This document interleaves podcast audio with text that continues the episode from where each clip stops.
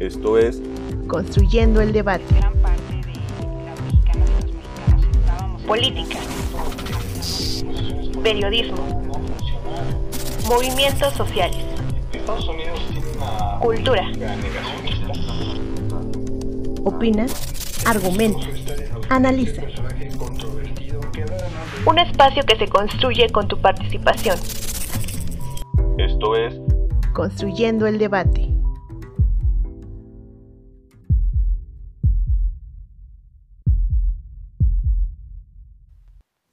Luego del lanzamiento de la película Oppenheimer el pasado 20 de julio, volvió la discusión en torno al desarrollo de la ciencia, la tecnología y la ética de su implementación. El filme dirigido por Christopher Nolan ha recaudado más de 500 millones de dólares en todo el mundo y puso de nueva cuenta sobre la mesa el dilema moral detrás de la historia del padre de la bomba atómica, Robert Oppenheimer. Basada en el libro Prometeo Americano, una biografía de J. Robert Oppenheimer de los autores Kate Beard y Martin Sherwin, esta película nos sitúa en la Segunda Guerra Mundial y la carrera armamentista que, bajo la expansión del poder nazi, había cobrado mayor relevancia. El 16 de julio de 1945 se realizó la primera prueba nuclear con el nombre Trinity. La detonación en Álamo Gordo de la bomba de diseño por implosión marcó el éxito del proyecto Manhattan y le dio a Estados Unidos el arma más poderosa hasta ese entonces desarrollada.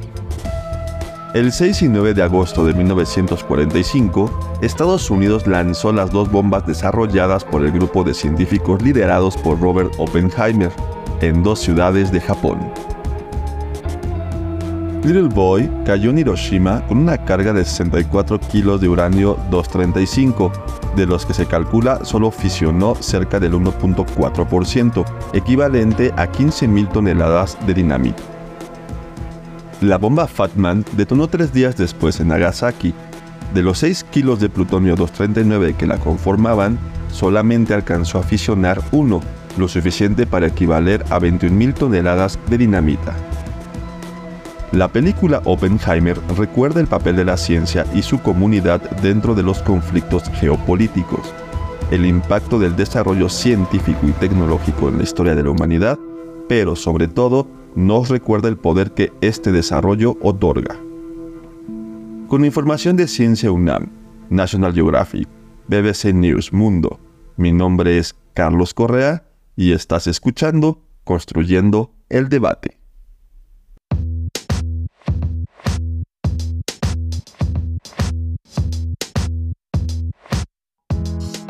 Muy buenas noches, les saluda Mariel Cabello. Esto es Construyendo el Debate, el podcast de la Facultad de Ciencias Políticas y Sociales de la UNAM que podrán escuchar todos los lunes en punto de las 8 de la noche.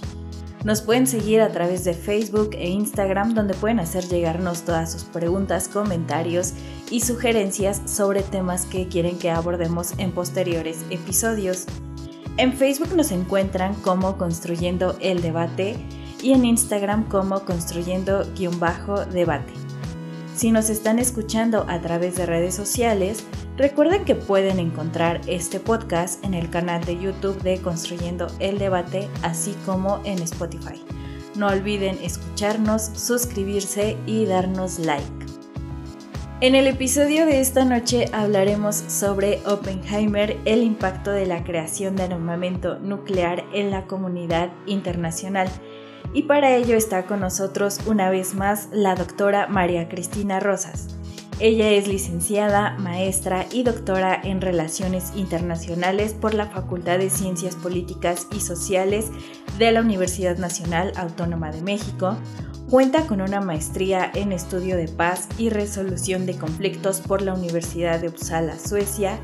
Asimismo, también es doctora en Estudios Latinoamericanos por nuestra facultad en donde también es profesora de carrera de tiempo completo. Doctora María Cristina, muy buenas noches, gracias por estar con nosotros en un episodio más de Construyendo el Debate. Buenas noches, saludo con mucho gusto a Mariel Cabello aquí en Construyendo el Debate y agradezco la gentil invitación que me han hecho. La primera pregunta que le quiero hacer, doctora, es ¿En qué contexto geopolítico se llevó a cabo el proyecto Manhattan y qué llevó a Oppenheimer a encabezarlo? El contexto en el que el proyecto Manhattan se llevó a cabo es el de la Segunda Guerra Mundial, donde se confrontan por un lado los países del eje, Berlín, Roma, Tokio, Alemania, Italia, Japón y otros más. Hungría, por ejemplo, fue aliado a los países del eje contra los países aliados, Estados Unidos, la Unión Soviética, el Reino Unido y claro, México cuando ingresa a la Segunda Guerra Mundial lo hace ciertamente del lado de los aliados. En la Segunda Guerra Mundial se desarrollaron diversas actividades bélicas e investigaciones, por ejemplo, para desarrollar o perfeccionar armas biológicas, químicas y por supuesto se desarrolló el arma nuclear. La manera de desarrollar la bomba atómica eh, variaba en el sentido de que había investigaciones tanto en Alemania como en la Unión Soviética como en Estados Unidos.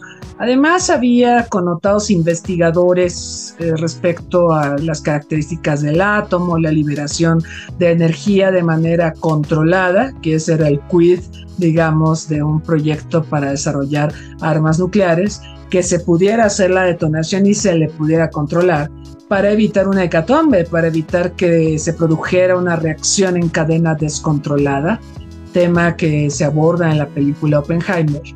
Y en realidad intervinieron muchos investigadores. Eh, hay, por supuesto, una competencia por lograr el desarrollo de la bomba y, eh, digamos, la competencia más importante es entre Alemania, Estados Unidos y la Unión Soviética. El personaje de la película de Christopher Nolan, Oppenheimer es un personaje fascinante porque él era un científico, él hacía teorías sobre el comportamiento de la energía atómica y hacía una serie de cálculos y estimaciones que eh, atrajeron la atención del gobierno de Estados Unidos y por eso él fue puesto al frente del proyecto Manhattan. Él exigió varias condiciones para hacer esto, estar al frente del proyecto por supuesto, pero también desarrollarlo en una región de Nuevo México, en Álamo Gordo, una zona desértica donde fueron llevados diversos científicos, sus familias, esto para poder atraer a la mano de obra o más bien al personal intelectual más calificado de la época para que pudiera contribuir al desarrollo del proyecto Manhattan. Hay figuras clave, obviamente, en la historia de la bomba atómica, como Einstein, otro teórico. Está también Edward Teller, el creador de la bomba de hidrógeno. Él aparece brevemente en la película de Oppenheimer, pero es un personaje muy, muy interesante que quiere llevar más allá de la investigación que ha hecho Oppenheimer, el desarrollo de una nueva bomba más destructiva, como lo es la bomba de hidrógeno. Em, el propósito entonces de tener un arma tan destructiva era darle ventajas políticas a quien la desarrollara primero.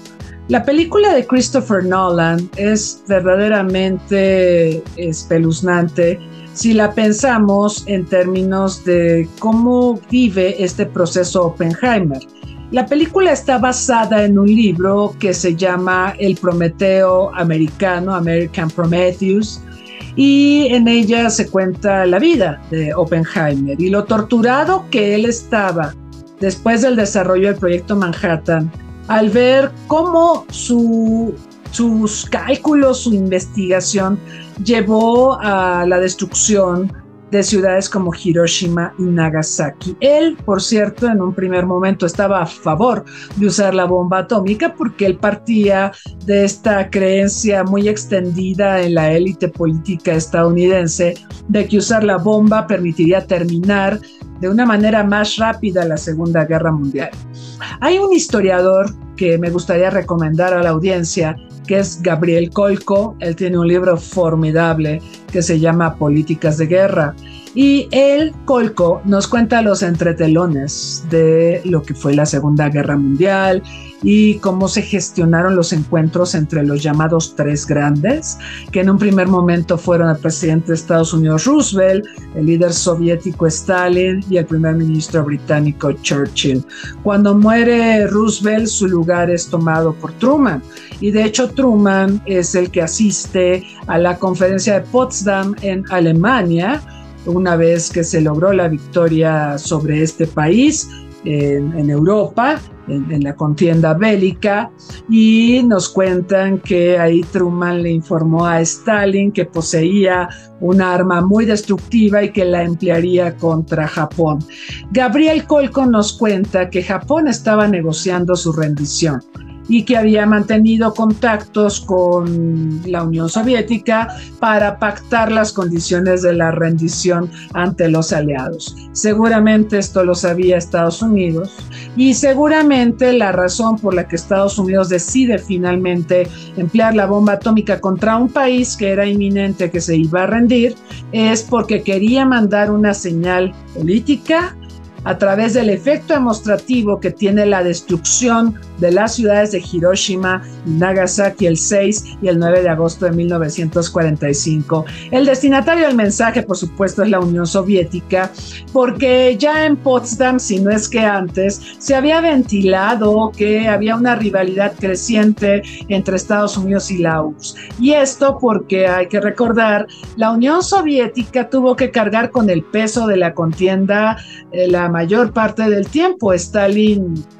resistió eh, gracias a un esfuerzo heroico del pueblo soviético la embestida alemana. Alemania abrió dos frentes, el frente oriental contra la Unión Soviética y el frente occidental contra Francia, Inglaterra, etcétera, todos los países de Europa occidental. Eh, en este sentido, la, maniobra más importante para Hitler era justamente controlar la Unión Soviética y la Unión Soviética defendió el territorio a sangre y fuego y, pagó con sangre, obviamente, esta defensa. Tenemos noticias, según historiadores, las cifras varían, por supuesto, pero se habla de que uno de cada tres fallecidos en la Segunda Guerra Mundial era soviético. Entonces esto les puede dar una idea del costo que tuvo que pagar la URSS en vidas ahora sí que a sangre y fuego en la Segunda Guerra Mundial. Y eso lo cobró Stalin en las conferencias que sostuvo con sus aliados y una parte de este cobro fue justamente quedarse con la mitad de Europa. Entonces, como Estados Unidos y Gran Bretaña no estaban muy de acuerdo con la entrega de la mitad de Europa a Stalin, y temían que Stalin buscara expansionar aún más su dominio en otras regiones del mundo, seguramente Estados Unidos, Truman, decide usar la bomba atómica para enviarle un mensaje a Stalin y decirle, tengo esta bomba, no te metas conmigo, no afectes eh, al mundo libre y eh, estate quieto. Para sorpresa de mm, Estados Unidos, la Unión Soviética tenía muy avanzado el programa de investigación nuclear, de manera que en 1949 se convierte en potencia nuclear y ahí la Unión Soviética logra la paridad estratégica, algo que los estadounidenses no creían que pudiera suceder.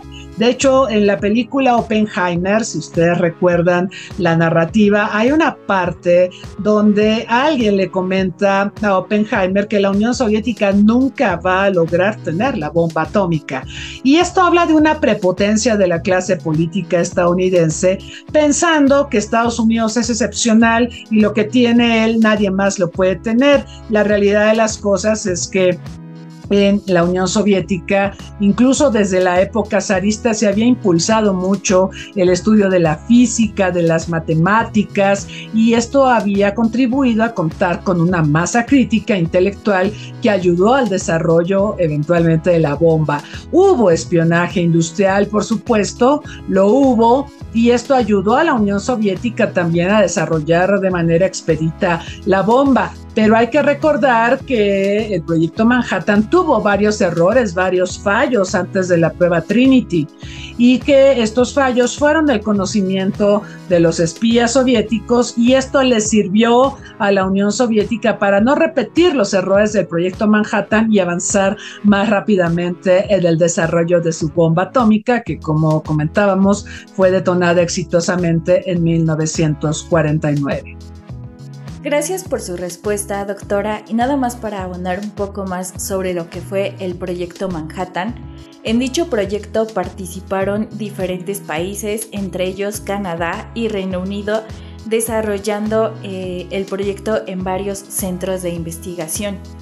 Al final, este proyecto contaba con más de 130 mil científicos y contó con un presupuesto de más de 2 mil millones de dólares para el año de 1945 fue clave para este proyecto, ya que el 12 de abril falleció Franklin y su sucesor eh, Trauman no sabía de la existencia de este proyecto.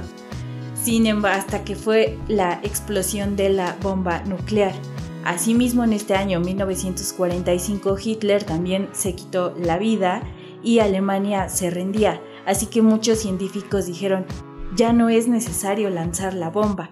Pero bueno, se siguió con este proyecto y la Segunda Guerra Mundial continuaba en lo que era el Pacífico y las fuerzas de Estados Unidos habían escogido 17 blancos posibles en Japón y el científico Leo Silbert escribió un informe conocido como el informe Frank en el cual le pedía al presidente de Estados Unidos ya no lanzar la bomba sin embargo, esto se hizo y quitó la vida de miles de personas en Japón. Pasamos a la siguiente pregunta. ¿Qué consecuencias políticas, económicas y sociales tuvo la creación e implementación de la bomba atómica? La creación de la bomba atómica tiene un enorme valor estratégico, dado que dota a quien la posee de una enorme ascendencia política en las relaciones internacionales. Recordemos que en el mundo tenemos nueve países con bombas atómicas. El primero que la consiguió en 1945 fue Estados Unidos. Enseguida la consiguió la Unión Soviética en 1949. A continuación el Reino Unido hizo lo propio en 1952, gracias en gran medida a la cooperación que mantuvo con el proyecto Manhattan y Estados Unidos.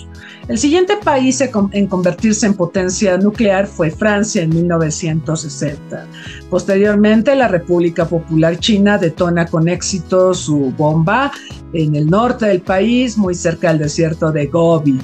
Posteriormente tenemos a India. En 1974, India sorprende al mundo detonando un artefacto nuclear y la entonces primera ministra Indira Gandhi afirmó al mundo que esta bomba tenía fines pacíficos. Bueno, cuando nosotros miramos a India y a su vecinito Pakistán y los conflictos que ha tenido con él, y además recordamos que en 1962 India y China tuvieron una guerra allá en las alturas del Himalaya, a casi 4.000 metros de altura sobre el nivel del mar, guerra que perdió India podemos entender que las motivaciones de India para hacerse de la bomba no eran precisamente un ensayo nuclear con fines pacíficos. Evidentemente India quería la bomba para disuadir a China de un posible ataque o de una posible incursión bélica como la del 62. También, por supuesto, el programa nuclear de India tiene como destinatario a Pakistán. La realidad es que el ensayo nuclear de 1974 que hizo India durante la administración de Indira Gandhi está muy lejos de ser una prueba con fines pacíficos. De ahí nos vamos hasta 1998. Quiero comentarles que debido al, al, susto que le produjo al mundo la bomba atómica de India, India eh, también muy presionada por Estados Unidos, por Canadá, que fue el que le proporcionó un reactor nuclear que se supone que se iba a usar para generar electricidad en India. Este reactor se llama CANDU. CANDU son las siglas de Canadian Deuterium Este reactor funciona con uranio enriquecido. Resulta que India usó este reactor que le transfirió Canadá para generar el combustible necesario y poder fabricar la bomba atómica. Esta tecnología también se la transfirió Canadá a Pakistán, solo que Pakistán andaba un poquito rezagado en el desarrollo de la bomba respecto a India. Y así, entonces pasaron 24 años, eh, India fue sancionada, Pakistán fue sancionado por la comunidad internacional, los dos países fueron sancionados para evitar que se iniciara una escalada nuclear entre ellos. Eh, entonces fue hasta 1998 cuando Pakistán hizo detonaciones de la bomba atómica, India reasumió las pruebas atómicas y eh, bueno, ellos eh, mantienen este equilibrio del terror en el sur de Asia. Finalmente tenemos el caso de Corea del Norte, un país que se retiró del Tratado de No Proliferación de Armas Nucleares en 2006 y comienza a desarrollar la bomba y ha hecho varios ensayos nucleares y también ha probado misiles. El tema de los misiles de Corea del Norte es muy delicado porque eh, Corea del Norte puede usar estos misiles con ojivas nucleares para atacar a países hostiles de la región, le hace Corea del Sur o Japón. Entonces, eh, estas son las nueve potencias nucleares. Quiero además apuntar que Sudáfrica es el único país en la historia de la era nuclear que logró desarrollar un par de bombas atómicas durante la era del apartheid. Esto por dos razones.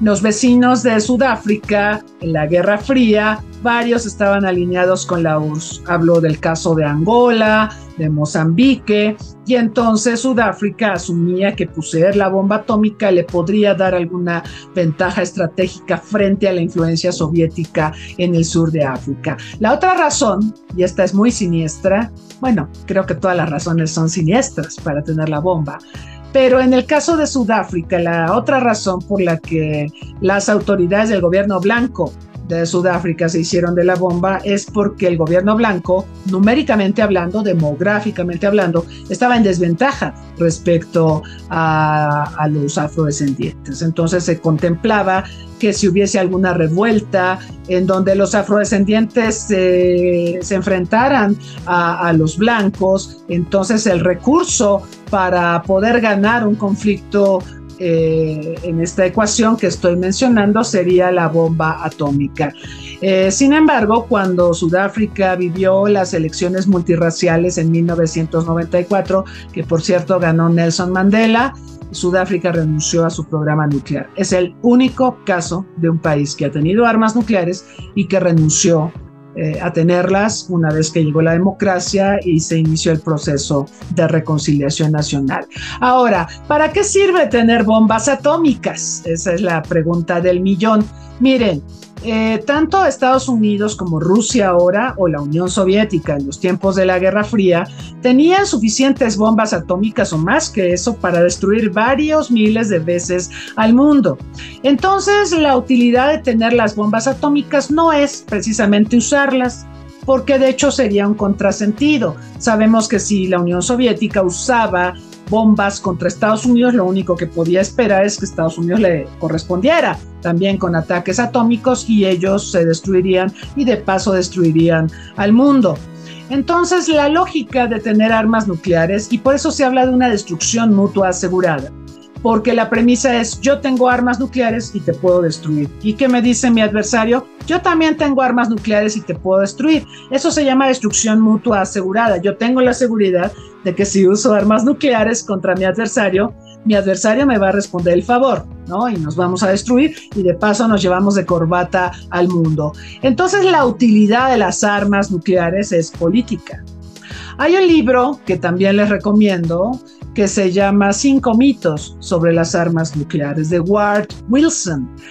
En este libro, Ward Wilson, en un tono muy irónico, mordaz y sarcástico, afirma que si Francia no tuviera armas nucleares, seguramente sería un país fantástico por su gastronomía, por su infraestructura turística, sus museos y sus grandes vinos. Pero hasta ahí. Lo que hace a Francia destacar en las relaciones internacionales es la posesión de armas nucleares.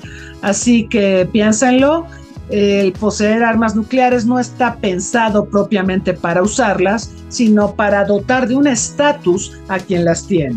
Usarlas sería impensable simplemente porque hacerlo llevaría a la destrucción del mundo, tanto del que las posee como de todos los demás. Gracias por su respuesta, doctora. Nada más dos puntos que me gustaría rescatar. Lo que fue en el ámbito social, pues nadie conocía cuál era el efecto que iba a tener la bomba atómica y en cuanto a la radiación también al menos 200 mil millones de personas murieron a causa de la radiación. Hablando acerca de los sobrevivientes, pues estos comenzaron a desarrollar cáncer y lo que fue el agua, el aire y la tierra se empezaron a contaminar. Y en el ámbito político, eh, rescató mucho la idea de que los países que poseen armamento nuclear o bombas atómicas dotaron de cierto estatus, pero el lanzar una bomba atómica no nos conviene porque sería una destrucción mundial. A continuación vamos a nuestra cápsula en el librero. En el librero. Cápsula con la información y reseña de las últimas publicaciones de la Facultad de Ciencias Políticas y Sociales de la UNAM.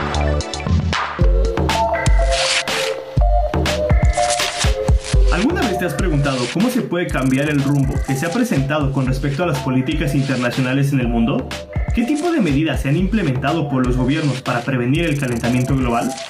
Cómo el capitalismo es uno de los más grandes responsables del tipo del mundo en que vivimos hoy? Estas y otras preguntas son resueltas dentro del libro titulado Prospectiva de la Política Internacional, el Medio Ambiente y Derechos Humanos, desarrollado por alumnos de la carrera de Relaciones Internacionales de la UNAM. En este libro se concentran estudios internacionales por parte de tres planteles de la UNAM que imparten la carrera de Relaciones Internacionales, los cuales son la Facultad de Ciencias Políticas y Sociales, la Facultad de Estudios Superiores de Aragón y la Facultad de Estudios Superiores de Acatlán. Con esto, se puede observar que el libro es una colectiva e innovadora reflexión académica multidisciplinaria por parte de la UNAM. El libro comienza con el capítulo titulado Desarrollo para quién y es dirigido por la profesora Carla Cecilia Ramírez. En él se nos presentan las diversas propuestas que han realizado los principales actores responsables de la contaminación, tales como grandes empresas y países primermundistas. Un dato para resaltar en este primer capítulo es que la autora aborda la necesidad de crear una conciencia ecológica, para así crear una relación alternativa entre las sociedades internacionales y el medio ambiente. Siguiendo con los capítulos se aborda el tema ventriloquía digital, el despojo de la identidad a través del robo de patrones biométricos y las brechas de seguridad en las finches en México, dirigido por el profesor Gerardo García. En este capítulo se muestra cómo el desarrollo tecnológico ha influido en aspectos de nuestra vida, generando que incluso operaciones privadas, como las bancarias, sean atendidas en su mayoría por tecnología, reemplazando así a los sistemas anteriores. Ya para finalizar, el capítulo titulado De la violencia estructural al derecho a la ciudad, dirigido por el profesor José Trejo y apoyado por los profesores Tania Zárate, Diego Quiroga, Carlos Martínez y Alejandra Certucho. Los autores nos dejan ver cómo el derecho a la ciudad se ha visto manchado por los excesos de violencia estructural, desigualdades, marginación, entre otras cosas, reflejando un deterioro en la calidad de vida de nuestro país. Recuerda que puedes adquirir esta publicación en el Departamento de Publicaciones de la Facultad, ubicada en el edificio G, planta baja, o en la librería de la Facultad, ubicada en la planta baja del edificio C, a un costado de la cafetería. O también puedes escribir al correo electrónico suscripciones@políticas.unam.mx para mayores informes de esta y otras publicaciones de tu interés. Mi nombre es Adán Romero García y estás escuchando Construyendo el Debate. Hasta la próxima.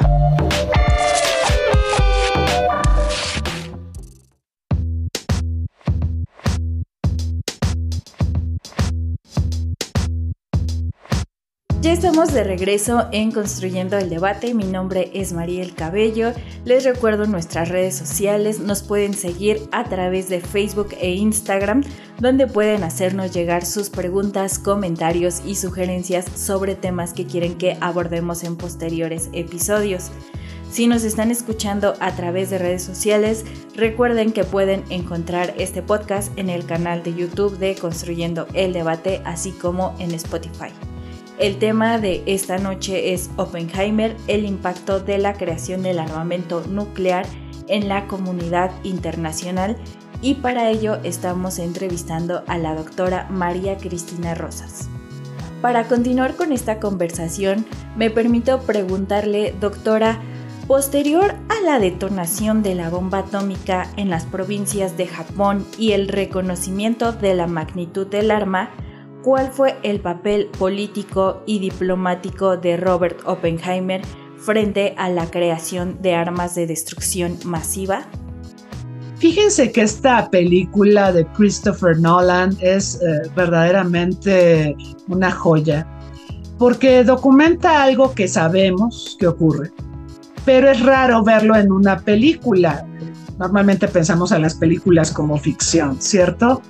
Eh, y bueno, Christopher Nolan nos ha regalado grandes producciones cinematográficas. Yo personalmente me declaro fan de este personaje y les puedo decir que, bueno, de la filmografía de él, además del famoso Batman, de la trilogía de Batman, hay películas como Insomnia o Memento que me parecen extraordinarias. Pero creo que toda esa filmografía previa viene a cuajar aquí en Oppenheimer, porque en esta película se nos presenta el drama de un personaje que está casado con la ciencia, que está consciente de que está desarrollando un arma que inicialmente él concebía como el arma para poner fin a la guerra, luego se dio cuenta de que él se había convertido en el destructor de mundos, Oppenheimer, el destructor de mundos. Hay varias referencias en la película a este sentir de Oppenheimer.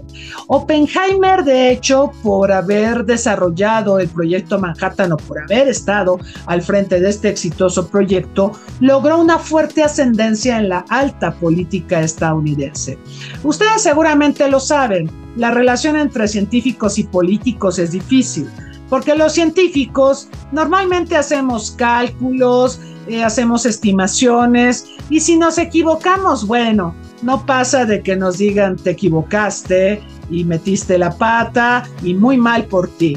Pero si el político se equivoca, ah caray, pues ahí van de por medio vidas y hay costos eh, verdaderamente dramáticos.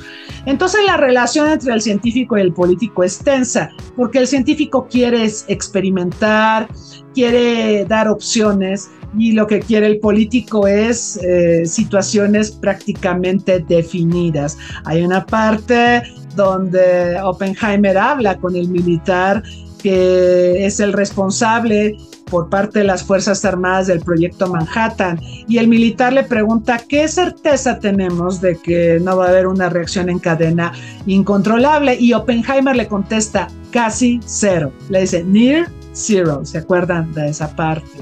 Y así son los científicos. ¿Qué le contesta el militar? Le dice near zero, o sea, cerca de cero es la probabilidad. Eh, y le dice Oppenheimer, ¿qué quieres de mí? ¿Qué quieres que te diga? Y le responde el militar, quiero que me digas que la probabilidad es cero, cero sería mejor. Entonces, e, ese, ese diálogo muestra el conflicto de intereses que hay entre la comunidad científica y obviamente los tomadores de decisiones. Oppenheimer, por supuesto, se convirtió en una estrella eh, de la comunidad científica en las altas esferas políticas de Estados Unidos. Y a continuación viene el tema de que después de la victoria sobre Japón y el fin de la Segunda Guerra Mundial, hay que continuar adelante con el desarrollo de sistemas de armamento más sofisticados y más destructivos que la bomba o las bombas que se arrojaron sobre Hiroshima y Nagasaki después de, la prueba Trinity. Y entonces aquí viene un conflicto entre Oppenheimer y Teller. Teller es el padre de la bomba de hidrógeno Oppenheimer inicialmente no manifestaba interés en la bomba de hidrógeno, él pensaba que invertir en la bomba de hidrógeno podría retardar el desarrollo de la bomba atómica de, la prueba Trinity. Entonces se opuso en un primer momento, pero em, la realidad es que Oppenheimer, después de lo que pasó en Hiroshima y Nagasaki, empezó a tener estos remordimientos y esta visión de que él era el destructor del mundo. Y eh, de hecho en su encuentro con Truman, él se dirige al presidente de Estados Unidos diciéndole, mis manos están manchadas de sangre. ¿Y qué le dice Truman? Le dice, ¿tú crees que se van a acordar de ti? Se van a acordar de mí. Yo fui el que dio la orden de arrojar las bombas sobre Hiroshima y Nagasaki. Y en este sentido vemos otro encontronazo entre el científico Oppenheimer y el político Truman. Eh, al final de, este encuentro, Truman le dice al, ministro de, Exteriores, no me vuelvas a traer a esta niñita llorona, ¿no? Eh, entonces ahí vemos varios encontronazos. Eh, Oppenheimer cayó en desgracia por haberse enfrentado a su benefactor, a Lewis Strauss, quien fue el personaje que lo llevó a la Universidad de Pensilvania y, le dio pues eh, confort, le dio una casa para que viviera ahí, para que pudiera recibir a lo más granado de la comunidad científica. Pero el día en que Oppenheimer ridiculizó a Lewis Strauss, este se vengó y aprovechando la histeria anticomunista que existía en Estados Unidos, con motivo del fin de la Segunda Guerra Mundial y la popularidad que ganó la Unión Soviética por haber vencido al nazismo, entonces se va a valer de esta histeria anticomunista Lewis Strauss y va a sugerir que Oppenheimer era el espía que le entregó el secreto atómico a los soviéticos. Bueno, eh, los que estudiamos estos temas, como lo comentaba hace un rato, sabemos que la Unión Soviética tenía científicos, tenía capital humano y también es cierto que había espionaje industrial y que esto seguramente contribuyó a acelerar la producción de la bomba atómica soviética, pero no es que los soviéticos no supieran sumar ni restar como, como era la visión que se tenía de ellos en Estados Unidos. Así que Oppenheimer cae en desgracia en la época del macartismo, eh, al final se, le reivindica, se reconoce que no fue él el que entregó el secreto atómico a los soviéticos, sino otra persona que estaba involucrada en el proyecto Manhattan. Y la rehabilitación de él, pues ya fue muy tardía, ¿no? Ya en su vejez, con Johnson cuando se le entrega esta medalla del Congreso por todos los méritos y las aportaciones que ha hecho a Estados Unidos, pero la realidad es que Oppenheimer lo pasó muy mal después de que fue indiciado por los macartistas y por su mecenas Lewis Strauss. Y a partir de ese momento se da esta ruptura ¿sí? entre los científicos y los políticos y nunca se recuperó. ¿eh? Eso es muy importante marcarlo. Oppenheimer llegó a tener una fuerte ascendencia en los tomadores de decisiones de Estados Unidos, pero cuando lo satanizaron y lo quisieron señalar como la persona que le entregó el secreto atómico a los soviéticos, en ese momento con la investigación que se le hizo, cayó en desgracia y se rompe obviamente la relación entre políticos y científicos. Eh, y quizá por eso Estados Unidos ha tomado tan malas decisiones eh, que se relacionan obviamente con sistemas de armamento, porque desoye la opinión especializada de los científicos. Y eso es algo que ocurrió desde Oppenheimer y que lamentablemente se mantiene al día de hoy. Gracias por su respuesta, doctora, y para hablar un poco más acerca de quién fue Oppenheimer, él fue considerado como el hombre que contribuyó a poner fin a la Segunda Guerra Mundial. Sin embargo, también tuvo un enorme dilema moral, ya que él no sabía las repercusiones que iba a tener la bomba atómica. Y también tuvo que hacer frente a acusaciones, ya que Estados Unidos lo acusaba de ser comunista, por lo que fue llevado ante la justicia. Y en 1953 fue acusado de haber mantenido vínculos con el comunismo y haber protegido a sospechosos de serlo. Y aunque las acusaciones no pudieron ser probadas, le retiraron toda protección y seguridad. Por último, y para terminar con el episodio de esta noche, le pregunto, doctora, durante la Segunda Guerra Mundial, Estados Unidos y la URSS fueron aliados contra la Alemania nazi. Sin embargo, la competencia científica entre estas naciones jugó un papel muy importante para el periodo de posguerra. Desde su punto de vista, ¿cuál fue el verdadero impacto de este desarrollo científico y tecnológico para la comunidad internacional? Miren, yo francamente pienso que mm, la ciencia tiene usos duales. La ciencia, el avance científico, nos puede ayudar a resolver un montón de problemas de la vida cotidiana de las sociedades, pero también la ciencia puede llevar a la destrucción de las sociedades. Entonces la ciencia tiene aplicaciones duales. Depende de quién tome las decisiones. La comunidad científica seguramente pensará más en las aplicaciones civiles y los tomadores de decisiones y personas como las del complejo militar industrial estadounidense pensarán más en las aplicaciones bélicas. Pero miren, la realidad es que hay una delgada línea que separa los usos bélicos de los usos pacíficos. La energía nuclear, por ejemplo, puede ser usada para generar electricidad. Sabemos que hay centrales nucleares en el mundo. En México tenemos Laguna Verde, que mm, provee el 5% de toda la, electricidad que se, que se genera en el país. ¿no? 5% parece poquito, pero pero existe la posibilidad de ampliar las instalaciones, poner otro reactor nuclear u otros dos en Laguna Verde, y esto podría incrementar obviamente la producción de electricidad para el país. Eh, tenemos muchas centrales nucleares en el mundo. El país que más energía eléctrica genera a través de nucleoeléctricas es Francia. Francia genera tres cuartas partes de su electricidad a través de la energía nuclear, Ucrania genera el 50%, tenemos a Corea del Sur y Japón como dos países que también emplean a la energía nuclear de manera sustancial para generar electricidad.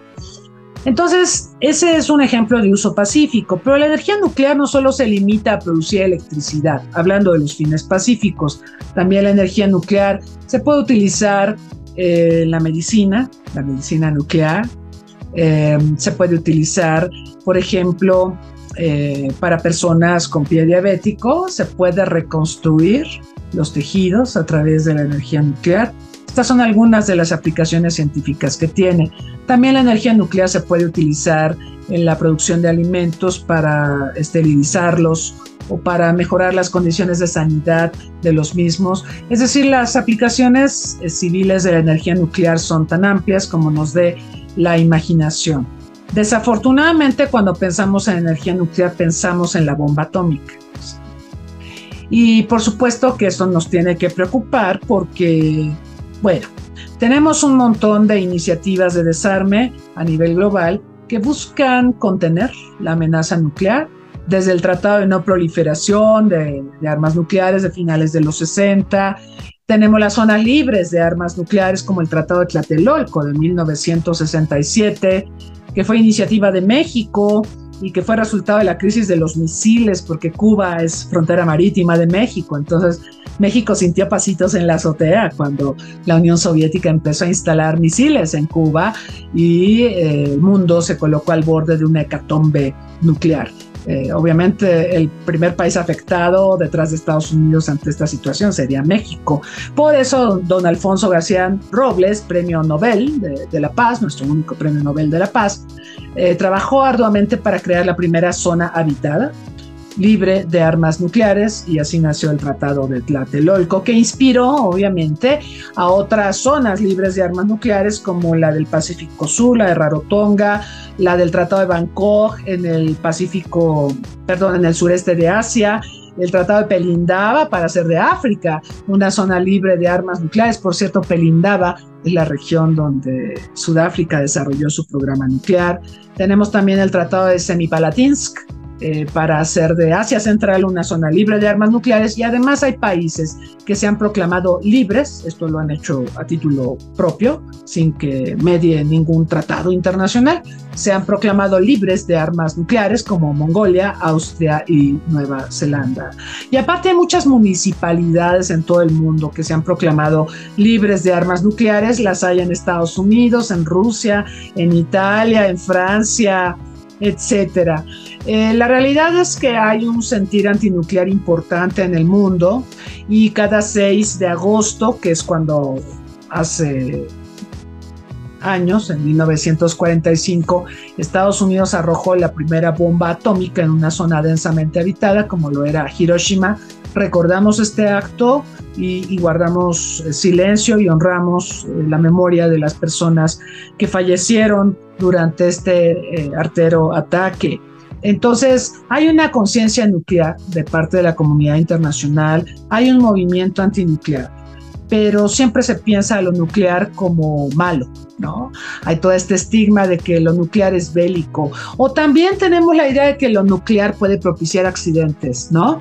Como Chernóbil, en 1986, o de manera más reciente lo de Fukushima, que por cierto también hace algunos días Japón empezó a liberar agua radiactiva, agua de Fukushima, al océano, Obviamente esta agua, por el movimiento que tienen los océanos, llegará a todo el mundo y esto tiene el potencial de dañar a la flora y fauna marinas, ¿no?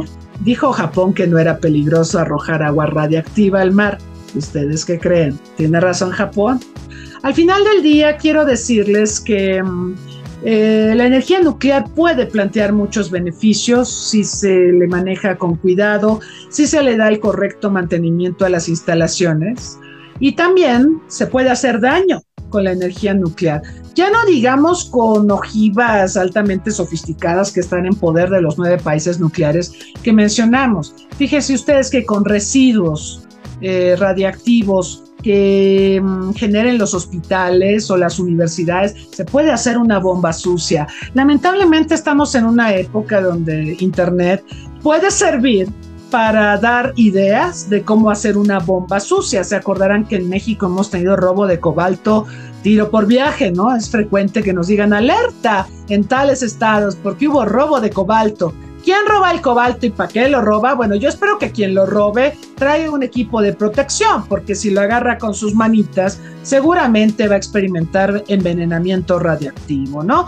Pero sí tenemos que pensar en que necesitamos trabajar en condiciones de seguridad. Si tenemos materiales nucleares, eh, resultado, por ejemplo, del enriquecimiento o de procesos industriales y demás, debemos manejar los residuos con mucho, mucho cuidado y protegerlos de posibles intrusiones, porque, como les decía, en Internet nos dicen claramente cómo hacer una bomba sucia o cómo hacer un arma biológica o un arma química. La información fluye y la información puede llegar a buenas manos que tienen la curiosidad científica para saber cómo se hace una bomba sucia, no necesariamente para fabricarla, pero también esta información puede llegar a intereses mezquinos o personas que quieran hacer daño y que la van a utilizar para hacer una bomba sucia y para causar estragos en determinados objetivos. Así que yo los invito a indagar más sobre la era nuclear, sobre los usos duales de la energía nuclear, sus usos bélicos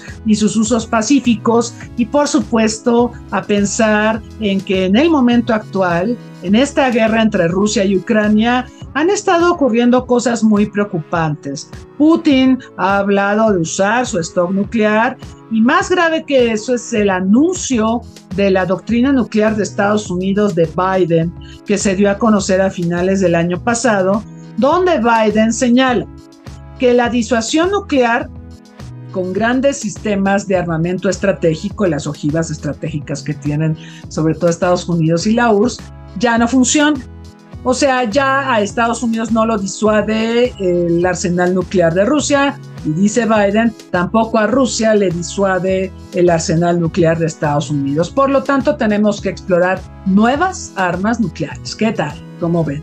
Y entonces Biden postula que ahora hay que avanzar en la creación de pequeñas bombas atómicas de entre 10 y 16 kilotones, como las bombas que se usaron justamente en Hiroshima y Nagasaki pero eh, lo que plantea Biden es hacer estas pequeñas bombas atómicas, estas sí, para usarlas en combate.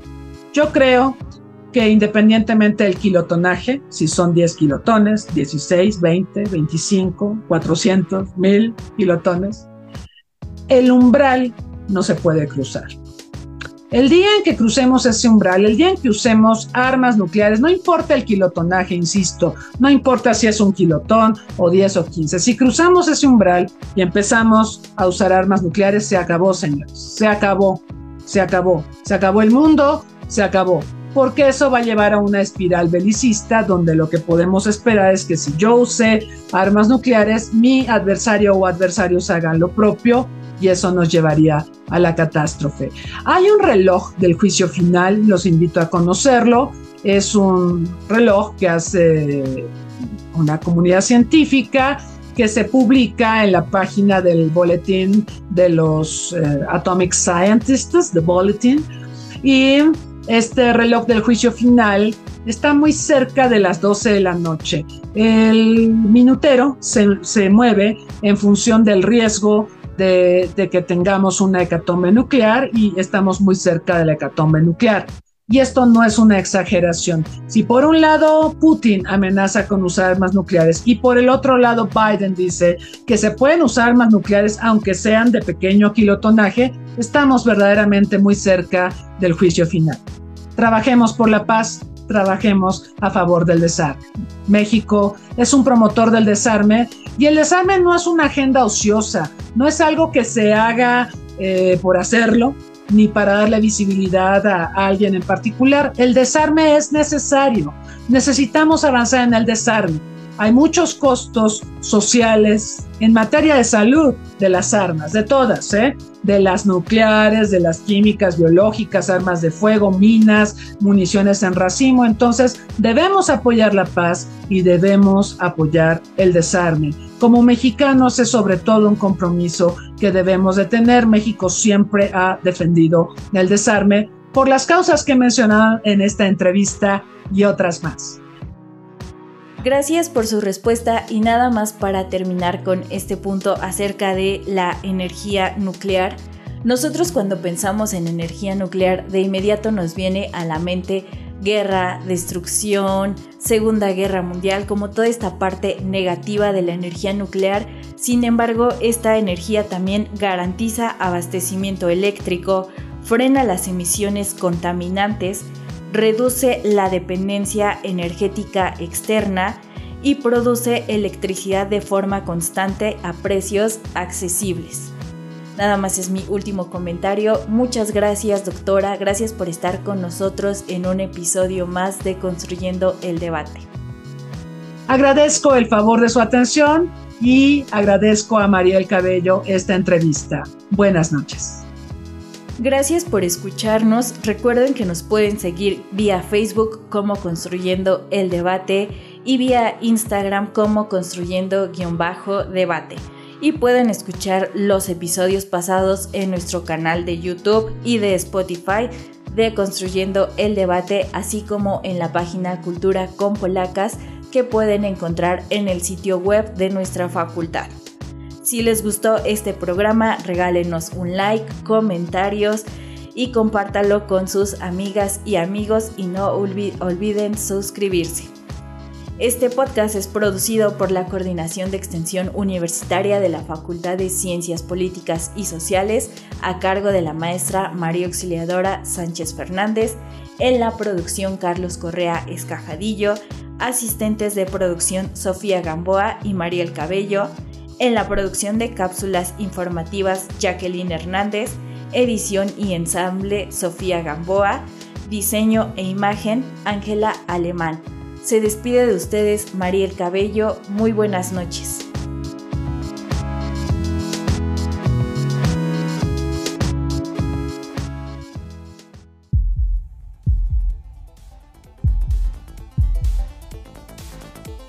Esto fue Construyendo el debate.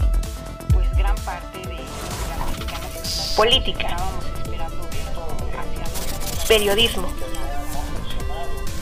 Movimientos sociales. Estados Unidos tiene una política Cultura.